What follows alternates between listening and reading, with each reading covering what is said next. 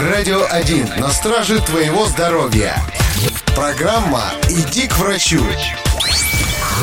Привет, друг! Ты сам знаешь, как приятно развалиться на диване с книжкой в руках. Прямо два удовольствия в одном. И отдыхаешь, и наслаждаешься высокой литературой. Однако по интернету ходят слухи, что чтение лежа – это опасное занятие, способное навредить твоему организму. Насколько это правдиво? Давай узнаем у специалистов.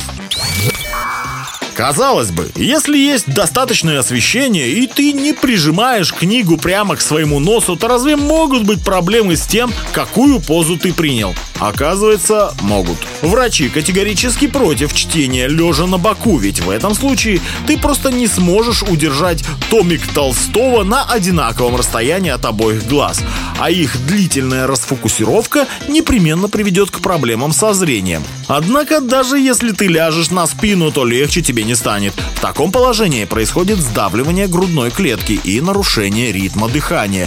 Из-за этого организм хуже насыщается кислородом, а значит тебе труднее запоминать и усваивать прочитанное. Кроме того, чтение лежа предполагает определенную нагрузку на шею, из-за чего у многих возникают головные боли. В общем, если ты решил провести день в кровати с книжкой в обнимку, то знай, это не лучшая идея. Куда продуктивнее и полезнее, если ты будешь читать сидя. И не забывай, если во время знакомства с миром литературы у тебя возникают головные боли и другие неприятные симптомы, то вряд ли это связано со сложным языком автора. Лучше на всякий случай сходить к врачу.